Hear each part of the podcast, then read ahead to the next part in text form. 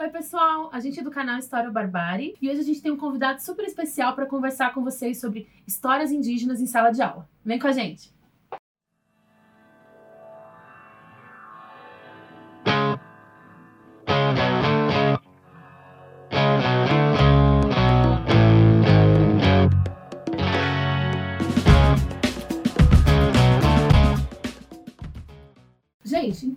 isso. Hoje nós temos aqui mais um convidado. Estamos muito honrados em recebê-lo, Fabiano. E provavelmente vai ser um convidado bem frequente, esperamos. Isso, Fabiano Atenas Azola. Falei certo? Perfeito. Se não souber também, né, Fábio? Depois de É, décadas de amizade. sim, 70 anos. O Fábio fez graduação em História com a gente na Federal. E aí depois ele acabou também indo por outros caminhos, né, Fábio? Depois ele fez Ciências Sociais também pela Federal. E atualmente ele é mestrando em Antropologia na USP, né? E é um estudioso, assim, das histórias indígenas.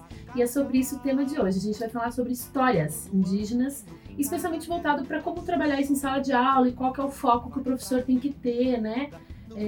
para trabalhar esse assunto. Eu acho que é muito importante, né, até por causa da lei 11.645 de 2008, Uhum. que vai instituir então a obrigatoriedade de se trabalhar além da história afro-brasileira, né, a africana, a questão indígena. Fábio, eu queria começar é, perguntando, enfim, que você falasse mais um pouco sobre isso, porque é muito comum até hoje, né? Eu agora estou trabalhando em educação infantil, por exemplo, né? E sempre o dia 19 de abril, é aquele clássico, né? Da galera pintadinha aqui, ó, com, com, o indinho fazendo gaúga, daí as professoras faz aquela, aquele Penacho. cocar, aquele penacho.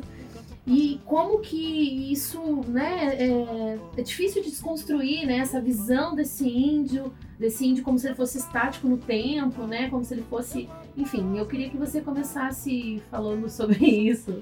É, não, isso é, isso é uma das coisas que eu tenho trabalhado. Eu tenho dado alguns cursos nos últimos meses para professores, Uhum. para justamente como pensar a temática indígena em sala de aula. E eu sempre começo com esse tema. Uhum. É, porque a ideia do curso, dos cursos que eu tenho dado, é justamente desconstruir essa ideia de que, do que a gente chama, né, na antropologia, de índio genérico, ou do indígena genérico. Uhum. E como você bem falou, esse indígena é um indígena que está cristalizado no passado e é um certo tipo de indígena, né? Sim. Ah, a gente estava até conversando antes, ou ele é um indígena. Eu acho tão engraçado esse negócio de fazer uh, uh, uh, porque isso é coisa de, de po- povos indígenas dos Estados Unidos, né? Da América do Norte. Então não tem nem relação com o território brasileiro, que é uma coisa muito engraçada. Tem uma coisa meio Cherokee, assim, sei lá. E eles fazem com. É, é o indígena do É. pica-pau que acabou virando certo indígena genérico. Eu sempre brinco isso com os professores. Eles É pegaram o índio do pica-pau e eles lembram isso, as crianças lembram disso, né? Sim. E os professores trabalham com isso de uma maneira bizarra. Enfim. E essa coisa que tá falando do indígena genérico, tem essas duas imagens, né? Ou que eu brinco com essa coisa do que é coisa indígena norte-americana, ou as pessoas quando falam indígenas, ou povos indígenas, as pessoas, no geral, sempre lembram do da figura do indígena xinguano, dos povos do- que vivem no Parque do Xingu, que são aqueles povos corpulentos, pintados, Uhum. cheios de adereço, que moram na floresta, de fato. Ah, mas as pessoas tratam isso como uma imagem única do indígena. E aí que tá o problema. Tá o Todos problema. eles fossem assim. Exato. Como Exato. ser, você só pode ser índio se você for daquela forma. Uhum. Uhum. Né? A caixinha que as pessoas tentam colocar todo mundo que se diz indígena. Sim. Ah, e justamente qual é o ponto? De se leva- quando se leva isso em sala de aula, a ideia é mostrar para os alunos que ser indígena é uma variedade imensa de formas, de jeitos, de ah, modos de se vestir, de se comportar. Ah, existem mais de 300 povos indígenas em território brasileiro que moram nos mais variados ambientes, desde os indígenas que moram na floresta, de Uhum. fato, até indígenas que muitos indígenas que moram na cidade. Tem uma Sim. informação que é muito relevante, que quase 40% da população indígena no Brasil moram em territórios urbanos, Sim. que é algo que as pessoas já Acho estranho. acham super É, estranho. o nosso caso aqui, né, em Curitiba, na região na- da periferia de Curitiba, no bairro Tatuquara, a gente tem uma Uhum. aldeia né, Urbana. indígena, que é urbana. Né? Uhum. Isso exemplifica um pouco isso. Né? Exatamente. Em to- acho que em todas as grandes cidades do Brasil, nas capitais, você tem, aldeia, você tem aldeias indígenas. Hum. Em São Paulo, na Zona Oeste, você tem uma grande aldeia guarani. E muitas pessoas não sabem disso. Enfim, é justamente mostrar que essa ideia do indígena xinguano não é a única forma de ser indígena, existem variadas formas.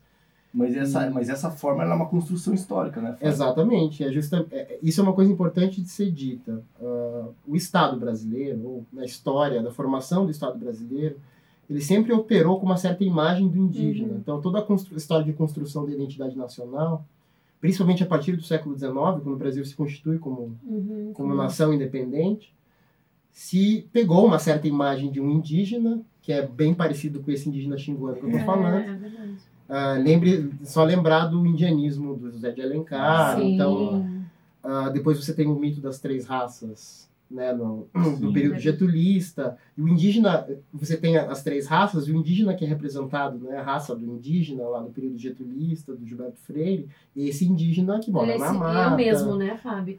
Tudo muda, tudo se transforma, mas essa imagem do indígena Exato. tem que ser atrelada a esse. Ela não pode mudar, né? Exatamente. ser- é muito interessante. Então, esse é o isso. grande problema que a Uhum. gente tem que atacar enquanto professores de história. Sim. Com Né? certeza. É mostrar que tem duas coisas que são importantes. Um, ah, essa variedade de maneiras de ser indígena e que os indígenas são povos que estão no presente. Eles, eles compartilham a mesma cidade, o mesmo mundo que a gente compartilha. Sim. Os indígenas não são povos do passado. Uhum. Ah, vão mais além, os indígenas são povos do futuro. A gente pode até falar sobre isso mais no Sim, fim. Com Sim. certeza. né? Vamos falar. mas os indígenas não são povos do passado, não é. E tem uma outra coisa importante para quem trabalha com história é a gente tem uma mania de trabalhar com povos indígenas só no Brasil colônia, né? É É verdade. uma coisa assim que é, é- claro, tem uma série de razões e tal, mas vamos começar a quebrar esse negócio. Uhum. Então, a ideia é justamente mostrar que é possível e é interessante trabalhar com povos indígenas na contemporaneidade ou no período imperial, no período republicano, Na ditadura. na ditadura né? militar, que foi tema de, Sim. de minha pesquisa de graduação. Inclusive, a gente pode fazer, queremos fazer um outro vídeo com você depois falando Ah, só sobre legal. a questão indígena na ditadura, gente, que né, é uma área de pesquisa que está avançando muito e que vai dar um vídeo bem legal. Vamos marcar Ah, depois. Ah, eu adoraria. Sim, sim. Mas é exatamente isso, quebrar essa cristalização do do indígena no passado, eles são povos do presente, Uhum. e demonstrar a imensa diversidade de modos de ser ameríndio. Uhum. E é interessante, é, eu queria que você também comentasse sobre isso, Fábio, porque assim, até, até recentemente, me corrija se eu estiver falando besteira, mas até recentemente você tinha uma história, uma produção tanto historiográfica quanto da própria antropologia, das ciências sociais, que era essa história indígena de uma história a ponto de vista do Estado, né? Que você usava como fonte, como documento para sua pesquisa dados do Estado. Então era um olhar do Estado sobre o indígena, é isso? E agora a gente está tendo essa guinada, né? Essa mudança. E eu queria que você falasse mais sobre isso É. também. Isso é uma coisa que é muito interessante, uma coisa recente na historiografia, na antropologia também, Uhum. é que é justamente ah, ouvir, levar a sério os indígenas, a- ou como os povos indígenas contam, narram a relação que eles construíram com, com a sociedade dos brancos ou com o Estado ao longo do tempo. Sim. É claro que é muito interessante, é importante, fundamental fazer uma história do Estado, assim, a a maneira como o Estado brasileiro geriu os povos indígenas, a gestão dos povos indígenas. Tem muita profissão sobre isso, ah, tem grandes autores que escreveram grandes obras sobre isso, sobre como no, no Brasil colônia existia uma certa forma de se pensar a gestão dos povos indígenas, como lidar com a diferença, né? Essa, essa é a questão. No Brasil Império você teve uma, uma guinada para um outro lugar, eu posso até falar sobre isso um pouquinho. No período republicano teve uma continuidade, mas através de uma outra tecnologia. Ah, isso é muito interessante e já foi muito feito, mas o que vem acontecendo agora que é mais interessante é tentar pensar como é que os indígenas produzem, pensam sua própria história. Ah, a gente discute na antropologia se é possível chamar isso de história, porque história é uma categoria do Ocidental. ocidental de organização do tempo. Interessante. Então a gente fica discutindo se é que é possível falar Uhum. história, ou a gente usa história com aspas, talvez. Sim. Né, talvez seja um subterfúgio. Por exemplo, na minha pesquisa eu, eu, eu tento evitar chamar de história. Então, eu trabalho com um povo específico, com o povo Krenak, que é a maneira como eles contam Uhum. a relação de a história, entre aspas, da relação deles com o Estado, Sim. Uhum. né? Ah, mas para eles não é história da maneira como a gente pensa que é história, essa história com H maiúsculo. Né? Assim, Não tem aquele método científico que a gente está todo tempo tentando aplicar na produção, para eles isso não é relevante. Isso não é relevante. Ou marcos temporais, que pra gente é absolutamente relevante, então a gente separa os eventos em anos, né? Numa de sequência. Ah, em- Sequência em cronológica. 1800 aconteceu isso, em 1902 isso, em 1910 Sim. isso. Para muitos povos isso não tem a menor relevância, essa, essa- esses marcos temporais que para o Estado tem muita relevância. Ah, e isso é uma coisa muito interessante que está acontecendo, porque, ah, de certa forma, eu acho que isso é uma forma de, descoloni de descolonização do nosso pensamento. Sim. Porque a gente pro- tem um, um termo de um, de um historiador indiano, de viram falar de Chakrabarti, Já. ele tem um livro que se chama Provincializando a Europa, que é justamente ele vai mostrando que essa história que os europeus construíram sobre eles mesmos é uma história que não é a história universal, é a história do sim. mundo, a história de alguns países Países da Europa. Então, de certa forma, quando a gente estuda a maneira como os povos indígenas constroem as suas narrativas, a gente está provincializando a história do Brasil. Então, Sim. essa história que o Estado conta é uma certa história, Claro. né? E eu acho isso absolutamente potente, assim, Que de é se o pensar. ponto de vista dos historiadores ligados a essa ideia ocidental de história e que por muito tempo né, é a ideia estatal mesmo, né, de como tratar esses indígenas, como eles viviam, né, dentro do ponto de vista dessa galera branca, né? Exato. Que isso, tipo, pro- provavelmente para eles não tem nenhum sentido, né? Isso, exatamente esse é o ponto. Porque, assim, ah, falando um pouquinho sobre a história do Estado, né? A maneira Uhum. como o Estado sempre lidou com a diferença.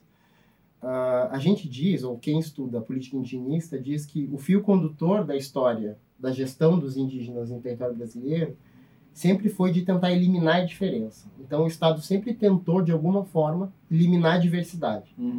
Então, no primeiro momento, no, no, Brasil colônia, ah, o Estado queria era escravizar os indígenas. Então Sim. se declaravam muitas guerras justas porque eles queriam a mão de obra Uhum. indígena.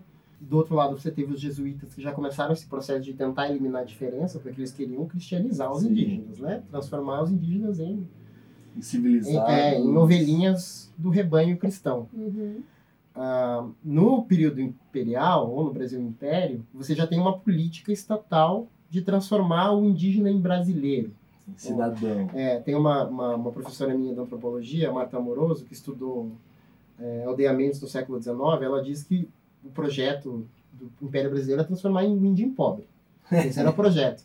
Ela chama isso da pedagogia do exemplo. Então, o que, que eles faziam? Eles aldeavam os indígenas e pegavam os imigrantes, tinha uma política migratória que começava a ficar mais Uhum. forte no século XIX, e eles colocavam imigrantes ao redor dos aldeamentos, porque assim os indígenas, pelo exemplo, Olha aprenderiam a virar, a se misturar e a virar trabalhadores Sim. nacionais. Simples assim. E no século XX, no período republicano. Você tem algo um pouco parecido, mas é uma coisa que um, um antropólogo do Museu Nacional, muito bom, chamado Antônio Carlos Souza Lima, ele é, um, ele é historiador da política indigenista no século XX, que ele chama da pedagogia da civilização agrícola. Quando o SPI foi criado, o SPI é a ex-FUNAI, né? Uhum. a- o órgão de política indigenista do Brasil republicano. E a política indigenista no século XX sempre foi de transformar o indígena em agricultor, de alguma forma. Então, assim, ensinando a agricultura, ele se civilizaria automaticamente Sim. e se misturaria aos nacionais. E veja só como essa coisa de longa duração mesmo, assim, usando um termo famoso da, né, da história, Sim. bordeliano.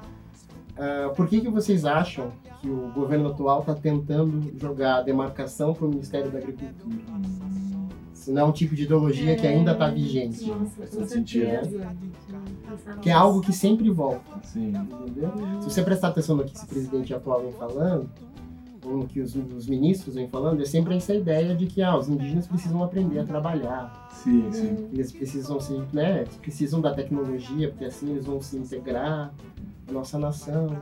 Então, em suma, projeto do Estado foi sempre transformar um indígena num brasileiro, pode ser um pobre ou um agricultor, eliminar a diferença. Enquadrar ele, Enquadrar né, eles num certo modo de ser, que eles consideram um modo de ser certo. Sim. Civilizado. É, brasileiro, nacional. Sim. Você tem essa Uhum. ideia de transformar o índio num nacional, Sim. como eles se já não fossem, porque os, os indígenas são cidadãos brasileiros, de acordo com a Constituição Federal, Sim. artigo 231. Os indígenas já são brasileiros, gente. Não tem como transformar eles em brasileiros. Não, só avisando. Eles já, têm todos, eles já têm todos os direitos que E nós deveres, temos ah, são cidadãos de direito, enfim, tem cidadão de direito Tem, especial, tem algumas questões, mas eles são brasileiros, Sim. como nós. Então essa é uma, uma história para boi dormir. Claro. É uma ideologia perversa que sempre, sempre reinou e sempre volta na política indigenista Uhum. brasileira. Com esses governos ainda. Sim. Enfim. É, Bom, e aí, Fábio, é, esse momento agora que a gente está vivendo, a própria antropologia, né? Você tem lideranças indígenas também, né? Tentando recontar essa história do ponto de vista deles, né? Então, é uma, é uma outra perspectiva que está acontecendo. Tem alguns nomes dos próprios povos indígenas, como acho que o Ayrton Krenak, né? E outros, outros lideranças que estão retomando isso e, e e eles mesmos estão contando a sua história por outras per- perspectivas. E aí acho que é a parte que mais importante que você poderia falar pra gente. Como é que tá acontecendo isso, como é que isso funciona. Tem um, nesse sentido, tem um, um aspecto que é interessante, é que os indígenas estão virando professores. Hum, Então, ah, você tem muitas universidades formando professores indígenas, professores de história indígenas. Tem muitos indígenas que vão fazer história, Uhum. muitos indígenas vão fazer ciências sociais, vão fazer antropologia. E é justamente eles estão colocando para os seus alunos, ou discutindo na universidade, outras formas de se contar essa história. E não passa exatamente pela história do Estado, hum, ou passa pela valor- valorização das narrativas, das memórias dos mais velhos, dos mais antigos, pela valorização das formas de, de vida, da medicina ameríndia, de formas de medicina que são outras. Então, isso é uma coisa muito legal, que dentro do próprio Estado, isso é interessante, os indígenas estão lançando mão do Estado, é muito legal isso, estão se formando, e estão justamente construindo suas narrativas, ou valorizando os seus, seus modos de ser, que São não- múltiplos. que são múltiplos e são extremamente complexos, extremamente interessantes. Ah, tem muitos indígenas que vão fazer medicina e desenvolvem projetos de medicina indígena, Uhum. ah, que é muito interessante. Ah, enfim, você tem grandes intelectuais indígenas sendo formados. Por exemplo, o Ailton Krenak é um, é um cara que foi para a universidade Sim. né? E não tô, assim, qual que é o ponto? O Ailton é, é muito, o Ailton é, para mim, é o maior intelectual que pisa nesse território atualmente, assim, para começar. E eu tenho o grande privilégio de ser o povo que eu estudo. Ele faz Nossa. parte do povo que eu estudo, que é o povo Krenak. E o Ailton, é muito interessante isso, porque a língua a, a, língua original do Ailton, a primeira língua é o português. Nossa. Por uma série de razões, ele, ele nasceu num lugar em que seus parentes já só falavam português porque os Krenak foram obrigados a abandonar a língua deles pelo Estado. E se eles falassem língua Krenak, eles apanhavam. Uhum. Então eles passaram por um processo de etnocídio brutal. Sim. E o Ailton, a primeira língua do Ailton é, é, É o português. é o português. E ele, ele, mas é muito interessante porque ele tem todo um pensamento absolutamente ameríndio, formas de, de pensamento que são ameríndias, mas em português. É, um- é uma coisa super interessante. Enfim, mas qual é o ponto? É, isso também é uma coisa interessante. Você tem professores indígenas sendo formados e eles estão colocando na sala de aula novas formas de se pensar a história indígena. Sim. Isso é super interessante. Ah, eu acho que a gente devia seguir o exemplo deles, dos professores indígenas que estão sendo formados, e ouvi-los, aprender com eles. É, e eu acho que é legal dentro dessa lógica, né, dessa história indígena, a gente conversar um pouquinho sobre como que eles pensam, é, um pouco sobre a cosmovisão. Claro que é muito múltiplo, né? Cada povo tem uma maneira de pensar o mundo e pensar a sua história, mas dá pra gente ter uma noção, tipo, de como é essa cosmovisão desses, de alguns povos indígenas, no, no caso, território brasileiro, até porque sempre vai lembrar, né, quando a gente fala em povos indígenas, são povos indígenas em toda a América, por exemplo. né? Claro. Mas É. pensar um pouco no caso brasileiro, assim. Um Não, exemplo de, tipo, de como eles pensam história. Sim, isso é muito interessante porque isso é tema de- da minha pesquisa atual, inclusive. Ah, eu não tenho a menor dúvida de que existe uma base, existe uma variedade imensa de povos indígenas no Uhum. Brasil e nas Américas, claro. Mas eu não tenho a menor dúvida de, de que existe uma base comum, uma certa base comum Uhum. que esses povos compartilham de pensar o tempo, de pensar o mundo. Então, as- isso baseado, quem diz isso é o, é o maior antropólogo, que para mim é o maior antropólogo de todos os tempos, que é o Claude Lévi-Strauss, ele é um cara que identificou esse negócio. Então, uma das coisas que ele identificou foi que o, o pensamento ameríndio é um pensamento essencialmente dualista.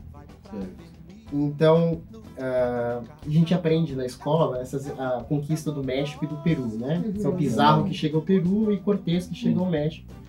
E uma coisa que eu ficava extremamente confuso é que, assim, quando os europeus chegavam, os indígenas os tratavam como, ou ora como deuses, Sim. ou já sabiam que eles eram Uhum. humanos. Não era necessariamente uma surpresa que aquelas Uhum, pessoas estavam chegando, né? Sim. Foram bem recebidos. É, ou foram bem recebidos, porque o mito diziam que eram, eram eles são descendentes de um, de um deus que tinha ido embora, e agora eles estão voltando. Ah, isso é muito, isso me, isso me deixava incomodado, Como, assim, né? estranho, mas eles vão vir aqui, eles vão destruir tudo depois, né? Mas o que, que é isso? Eu, no geral, a filosofia indígena é, opera por um pensamento que a gente chama de dualista. né? Então é assim, para nós cristãos, ou na nossa cosmovisão cristã, Deus cria tudo através de uma figura única que é ele, né? Sim. Ex nihilo, do nada ele cria as coisas. Nos mitos ameríndios, nunca existe um, sempre é dois. Então no início dos tempos sempre tem dois. Ou é é são irmãos, gêmeos, ou são cunhados, mas o início das coisas no mundo ameríndio é sempre tem dois. Um certo parentesco. Uma a- normalmente uma relação, certa relação de parentesco, ou de, de consanguinidade, ou, de, ou são cunhados, enfim. Então o que, que acontece? Para os indígenas, os brancos são descendentes de um certo parente que foi embora nos tempos primeiros lá. Certo. E essas pessoas estão voltando para se reencontrar. certo. Então, quando o Demiurgo criou o índio, o indígena, ou o primeiro habitante daquele povo, Uhum. ele também criou um outro, certo. que normalmente é o branco. Uhum. E sempre, sempre se cria dois. Então, qual que é o ponto? O ponto é que quando os, os brancos chegaram, isso não foi uma novidade.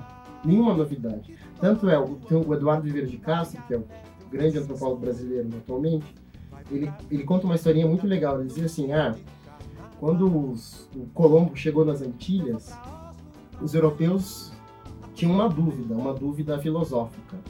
Eles não sabiam se os indígenas tinham alma ou não, né? Essa, essa era a dúvida. Será que, É. esses, essas, Esse ser. será que eles são humanos ou são animais?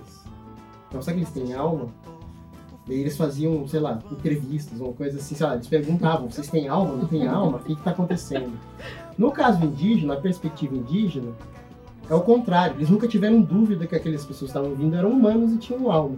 A dúvida dos indígenas é se eles tinham corpo. Olha só. Então aí, o- aí o Eduardo contou uma historinha muito legal, que na verdade o Levi Strauss que conta, que enquanto os, os europeus perguntavam se vocês têm alma, os indígenas afogavam os europeus e, e via se o corpo apodrecia, para saber se de fato eles tinham um corpo ou não, mas eles nunca tiveram dúvida de que os europeus Uhum. eram humanos, certo. né? Porque eles eram, no começo dos tempos, eles eram parentes. Uhum. Os, os seus, seus descendentes eram parentes porque eles foram criados pelo mesmo demiurgo. Ah, enfim, o ponto é que isso já é uma maneira distinta de se pensar Claro. A história da, da, da chegada dos brancos na- no território americano. Sim. O que para gente, o que para os europeus foi uma, uma certa novidade, ou havia uma pairava uma dúvida se eles eram humanos ou não. E o, o retorno desses certo retorno desses brancos já era esperado. Sim. ah, esse outro, esses outros vão voltar algum dia. Né? Ah, isso já é completamente diferente, uma loucura. Assim. Você já muda completamente a perspectiva de se pensar. Ah, uma outra coisa que eu estava te falando são essa coisa dos marcos temporais, né? Uhum. Então a gente organiza o tempo numa sequência descontínua de eventos, né? É. Então, ah, aconteceu isso, em 1900 e tal aconteceu isso. É a maneira como a gente constrói o tempo. Isso tem relação com isso. Isso, né? são relações de causa é- e consequência, Isso. né? Então, ó, teve a Revolução Francesa e isso levou ao terror e depois Aham. levou a, né? Aham. Enfim. Ah, quando você vai, quando você conversa com, os- com indígenas sobre coisas que aconteceram no passado, marcos temporais não fazem o menor sentido para eles. Ou muita, eles usam termos muito genéricos, são interessantes, dizem assim, ah, ah, no tempo do meu avô ou no tempo dos antigos. Ah, não tem muita relevância o marco temporal quando Certo. ah, aconteceu ou continua acontecendo. Por exemplo, na pesquisa que eu estou fazendo atualmente, eles têm uma, uma concepção de tempo que eu chamo de espiral. Uhum. Então eles eles vêm, tem um evento que é primordial, eles assim, ah, quando os portugueses chegaram, eles declararam guerra justa aos nossos ancestrais. Os Krenak falam isso, que são os Botoku. Certo. Então, tudo que aconteceu depois desse evento, tu- tu- todas as outras violências que eles sofreram, os Krenak sofreram muitas violências. Tudo que aconteceu depois não são eventos diferentes, são atualizações desse evento primeiro. Olha só. Inclusive, inclusive o que é a coisa mais interessante do mundo é você teve o rompimento da barragem Mariana que matou o Rio Doce. Os Krenak moram na beira do Rio Doce. E o rio deles morreu, ou quase morreu, né? Sim. Então, eles dizem assim, ah, o que, que aconteceu em Mariana é a continuação da Guerra Justa, lá do Dom, do Dom João VI. Ou uma atualização da Sim, Guerra Ou Justa. seja, enquanto pra gente, nossa história tem várias descontinuidades e revoluções e acontecimentos, pra eles, na verdade, tá, o que aconteceu lá tá acontecendo Está acontecendo. ainda. É, então acontece e acontece de, varia- de variadas Aham. formas, mas está acontecendo a Sim, mesma mesma coisa. Não tem uma descontinuidade. Sim. Então, eu dei esse exemplo da minha pesquisa para mostrar que os povos indígenas, de diferentes formas, constroem essas, essas. Eles montam os eventos de uma maneira muito diferente. Sim. E isso é extremamente interessante. Claro. Aí eu brinco, eu sempre, quer dizer, eu brinco com, com a minha professora, com a minha orientadora lá na USP, é que os indígenas constroem, os meus interlocutores, constroem os eventos assim. Eu acho que eles estão muito mais próximos de uma verdade histórica do que a gente. Porque, de certa forma, ah, eles vêm sofrendo violências ininterruptas desde que eles tiveram contato com o mundo dos brancos. E aí, Fábio, eu acho que é legal essa questão da, da violência, né? Pra gente discutir que esses caras ainda estão aí, né? Eles estão aí, estão existindo, né? Eles estão, tipo, eles estão ainda, depois de tudo isso, né? Dessa espiral, né? E de violência é, que o Estado vem cometendo sobre eles, essa barbárie, né? Eles estão ainda, estão resistindo, né? Isso é uma outra coisa muito doida de se pensar, né? Eles continuam aí, contando sua história agora de outra maneira, usando tecnologias para mostrar o quanto eles né, sofreram com esses problemas, mas estão aqui ainda, né? E aí eu acho que isso eu queria que você grudasse nisso, que o Daniel falou da resistência, com o que você falou lá no começo do vídeo, que eles não são povos do presente, só do presente, mas são do futuro. Fazer essa É, não, conexão. uma coisa tem tudo a ver com a outra, na verdade. Sim. É, então, essa é uma coisa super interessante também de se pensar em sala de aula, é tentar desconstruir uma certa mania que a gente tem, professores de história, historiadores, não só, mas cientista social, Sim. Que a gente, a gente, a gente tende a vitimizar as minorias. Então, a Uhum. gente que trabalha com história de minorias, a gente tem uma certa tendência a achar. É claro que eles são vítimas de, violen- de uma violência histórica brutal, não é você colocar em questionamento se eles foram violentados. É óbvio que eles foram violentados. Sim. Tem toda uma documentação Uhum. demonstrando como eles foram violentados pelo Estado, pelo capital, etc, etc. Mas o que é interessante de mostrar é justamente o que você falou. Eles ainda estão aí. Assim, Sim. apesar de todas as tentativas do Estado em eliminar com a diferença, aquilo que eu falei, o Estado sempre tentou eliminar a diferença. Transformar o indígena em pobre, em trabalhador. Ah, eles fizeram de tudo para você deixar de ser índio, Uhum. digamos assim. Entendeu? Sim. E ainda assim, eles. É uma, uma teimosia espetacular. Eles, eles não se submetem. Não, a gente continua sendo indígena. Sim. E não importa, essa é uma outra coisa também interessante. Não importa que a gente pegue coisas dos brancos, tecnologia dos brancos, isso não tem a menor relevância, isso não define se você é mais Uhum. indígena ou menos indígena. Essa coisa muito importante É, de dizer, isso. né? Isso é uma narrativa do Estado. Né? O Estado sempre quis dizer Se você usar isso, Se você é tem índio. celular e usa internet, não, não é Exato. demais. Então, é, sabe quando. Isso é uma, uma, uma estratégia que tenho usado, é que quando você, a gente ouve muito isso às vezes em sala de aula, muito, né? muito. Ah, porque o- ele tem uma Hilux, sei lá, ele Aham. tem um carro, ele Porque eu vi tem um celular, que ele tem uma Hilux. é, eles andam de, né, coisas assim. Isso. E uma coisa, uma vez eu falei para um, pra um, pra um aluno, para um adolescente, eu falei assim, ah, esse, eu falei, esse seu tênis da onde é? Ah, é um Nike. E, sabe, esse seu relógio da onde é? Ah, é, sei lá, é Puma. Isso te faz alemão ou americano? Uhum. Uhum. Então você não é brasileiro, você tá usando coisa de americano, devia usar quichute e sei lá, né? Uma coisa assim. Sim, Claro, eu claro. tô brincando, mas é, o princípio é o É o mesmo. mesmo. Sim. Então o Sim. fato de a gente. A gente, tudo que a gente usa não é brasileiro. É chinês, digamos assim. Na é produzido na né? China. Sim, a grande parte das coisas são. Sim, com uma marca europeia, ou uma marca norte-americana. O princípio é o mesmo, o fato deles usarem. O fato de eles usarem tecnologia dos brancos está vinculado a uma história de relação forçada que eles tiveram com o mundo dos brancos. Claro. Eles foram. Eles. O o mundo dos brancos os englobou, Ou tem- Os engoliu. os engoliu, ou tentou englobar Uhum. O mundo dos indígenas. Tentou e não foi bem sucedido, porque eles continuam indígenas. Uhum. Mas é óbvio que eles vão usar tecnologia porque eles vivem no mesmo mundo que a gente. Não, apesar de, de todas as tentativas de Exterminar. de exterminá-los das mais variadas formas, não só exterminá-los fisicamente, mas também, mas culturalmente, Uhum. né? Eles estão aí resistindo. E voltando para aquela coisa que eu, que eu falei que os indígenas são mais do que povos do presente, mas povos do futuro, é um pouco isso. A gente, o Eduardo Verde Castro, o Ailton também fala isso, mas eles dizem que, de certa forma, os indígenas já estão vivendo o fim do mundo há 519 anos. O mundo deles acabou, um certo mundo, né? Sim. E eles têm resistido, apesar de toda a violência que eles têm sofrido, eles têm resistido e reexistido, né? Uhum. Eles estão se multiplicando e cada vez mais fortes e produzindo formas de vida muito interessantes. E como eles são muito bons em viver esse fim de mundo, eu acho que eles podem ser um bom exemplo pra gente, para um mundo que tá acabando, que é o nosso mundo.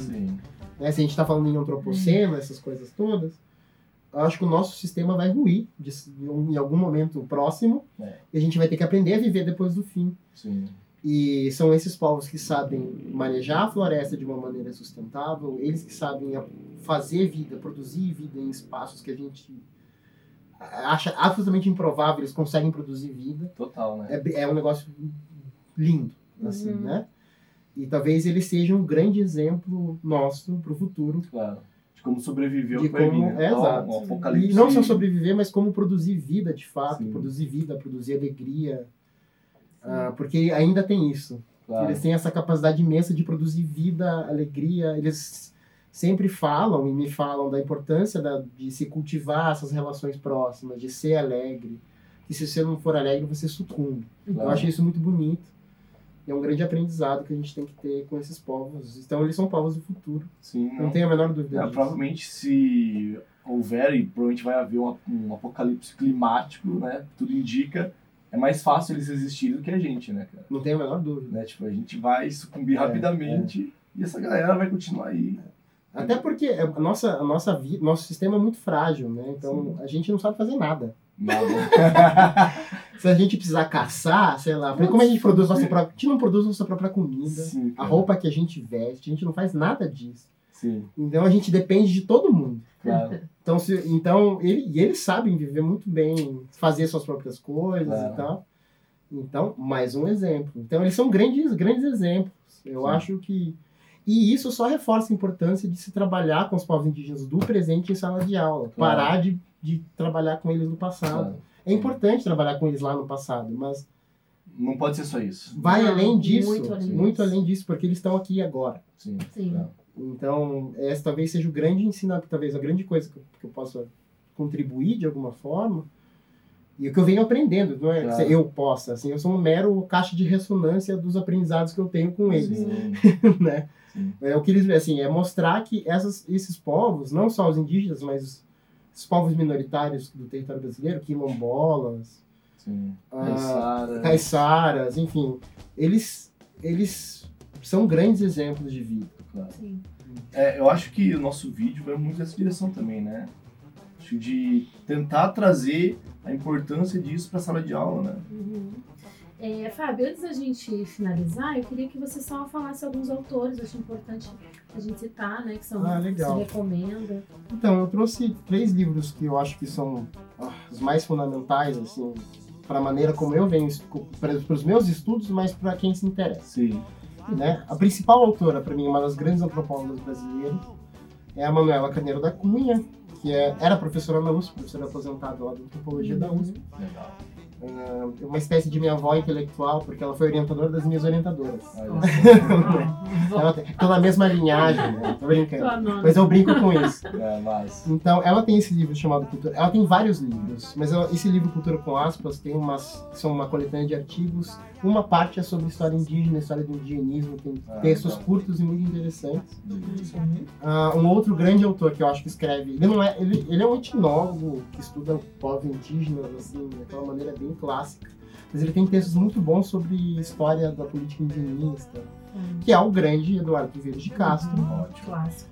o maior antropólogo brasileiro atualmente, enfim. Um dos maiores do mundo. É né, um dos maiores antropólogos do É. mundo. É importante dizer, né, que É. tipo, quando o pessoal fala assim, ah, porque não tem cientista no Brasil. Acho que o Eduardo é, um É. bom exemplo de um cientista brasileiro. Reconhecido Reconhece- mundialmente. É, referência mundial, né? É, ele é um grande, acho ele o grande intelectual brasileiro das humanidades do mundo Uhum. atualmente.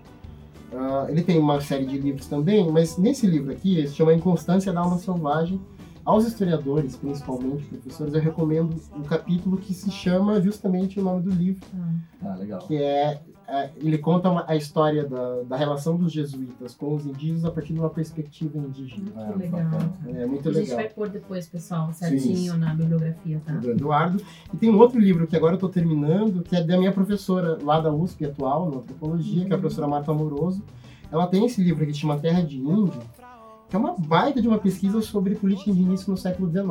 Hum, olha só. E assim, que é, o- quem quer entender como, como o Estado brasileiro lidou com os indígenas do Brasil Imperial, Uhum. eu acho que esse livro é absolutamente fundamental. A, a professora Marta, ela é uma professora incrível, foi da minha banca de qualificação, enfim, uma Legal. pessoa, uma pessoa adorável. Então recomendo demais aos que se interessam. E é isso. É isso. É, e eu acho que pra finalizar, né, gente, eu até me emocionei com esse vídeo quando o Fábio começou a falar. Eu adorei. né?